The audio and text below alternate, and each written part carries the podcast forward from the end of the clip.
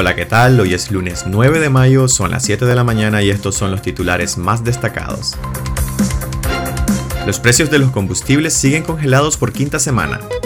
El presidente de Estados Unidos nomina a nuevo embajador para Managua en medio de contactos bilaterales con el dictador Ortega. Magistrados reducen pena a feminicida de Estelí y sientan peligroso precedente. María Teresa Blandón denuncia obsesión del poder de Ortega tras cancelación de más de 200 organizaciones. Matan a balazos a Finquera que era vicepresidenta del club hípico de Boaco. Este lunes en Managua, según weather.com, estará soleado con máximas de 32 y mínimas de 24 grados centígrados. Soy Edwin Cáceres y les doy la bienvenida a AM, el podcast de noticias matutino de Despacho 505. Empezamos. Los precios de los combustibles siguen congelados por quinta semana.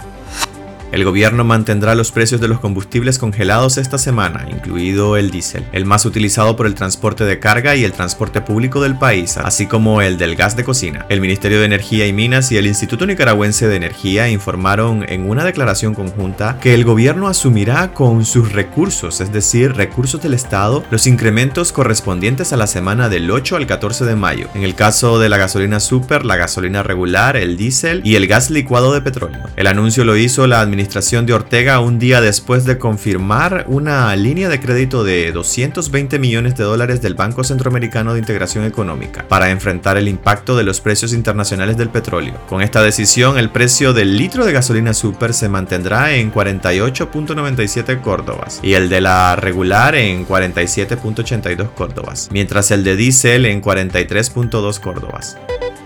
El presidente de Estados Unidos nomina a un nuevo embajador para Managua en medio de contactos bilaterales con el dictador Ortega.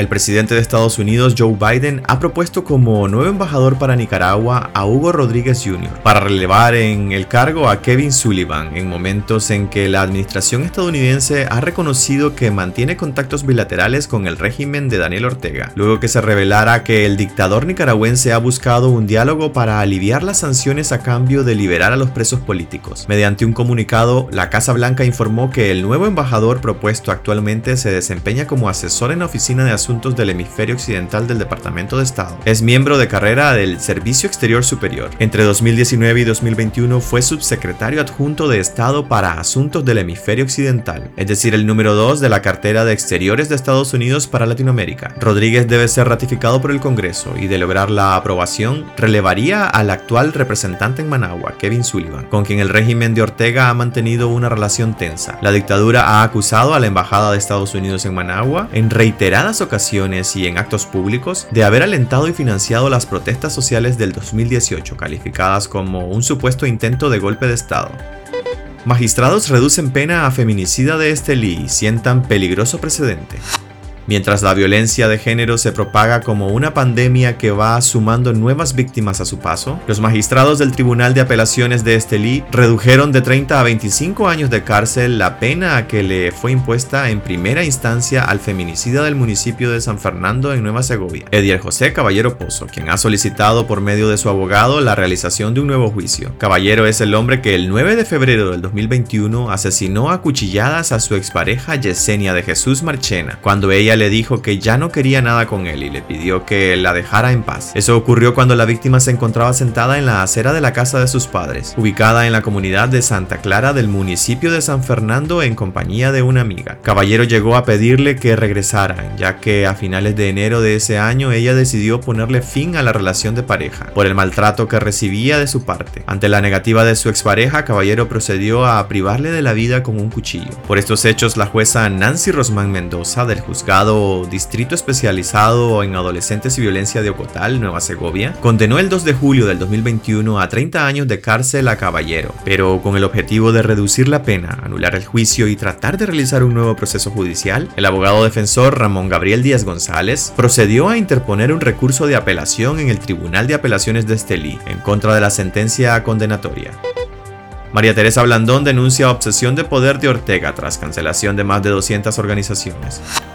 Daniel Ortega ha desmantelado más de 200 ONGs nicaragüenses desde diciembre del 2018, en el marco de la crisis que atraviesa el país, en un intento de silenciar las voces de las organizaciones que no pueden controlar y en su obsesión de permanecer en el poder, valoró la socióloga y activista feminista María Teresa Blandón. La clausura de tantas organizaciones de la sociedad civil en un plazo récord forma parte de una estrategia deliberada del régimen Ortega Murillo por desmontar cualquier forma de participación ciudadana que no esté bajo su control. Es decir, es un intento por desarticular a la ciudadanía, señaló la también directora de la Asociación Programa Regional Feminista La Corriente, una de las 50 ONGs ilegalizadas el miércoles pasado. La socióloga y feminista que un día apoyó la revolución sandinista dijo que el régimen Ortega Murillo, en su afán de control totalitario, le parece que es un peligro para su permanencia en el poder. La existencia de organizaciones que tienen sus propias prioridades. Por tanto, consideró recurren a desmontar cualquier forma de participación ciudadana que no esté bajo su control, con el fin de mantener un control absoluto en Nicaragua. Entre las organizaciones ilegalizadas, según Blandón, se encuentran ONGs que se dedican al desarrollo comunitario. Entre los organismos ilegalizados, según Blandón, se encuentran ONGs que se dedican al desarrollo comunitario, que resolvían demandas de la ciudadanía donde el Estado no está o que no ha estado presente de una manera integral y sistemática para entender las demandas de los grupos más discriminados, pobres y excluidos.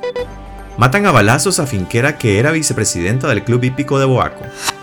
La policía investiga quién o quiénes llegaron a matar a María Mercedes Quiroz Gómez, de 40 años, en la finca en la que habitaba en Boaco. La mujer recibió al menos tres balazos en la cabeza. El asesinato causó conmoción en esa ciudad, no solo por la forma violenta en que la mataron, sino por tratarse de una finquera bastante conocida en la zona y que además ocupaba la vicepresidencia del club hípico. Testigos que llegaron al lugar tras ocurrir el ataque dijeron a medios locales que la mujer se desplomó a orillas de un pozo de la propiedad conocida como como Tres Naciones, en el barrio Santa Isabel, ubicada en la zona este del municipio ganadero. Familiares oyeron las detonaciones y al ir en busca de ella la vieron ensangrentada, por lo que de inmediato llamaron a la policía. La policía por su lado no ha dado a conocer el hecho oficialmente, por lo que se desconoce si una presunta disputa de propiedades sería una de las líneas de investigación que siguen y si los hijastros de la víctima serían sospechosos. La víctima deja a sus hijos, dos mujeres, una de 20 y otra de 21 y un par de gemelos de 13 uno de los cuales ha exigido en las redes castigar a quienes mataron a su madre. Pues esto sería todo por este lunes. Gracias por acompañarnos y volveremos mañana a las 7 en el podcast de Despacho 505, donde podrás informarte de las noticias de Nicaragua, Centroamérica y el mundo. Recordá visitar nuestra web despacho505.com para ampliar y conocer más noticias. También seguirnos en nuestras redes sociales. Nos podés encontrar como arroba despacho505. Que tengan un excelente lunes.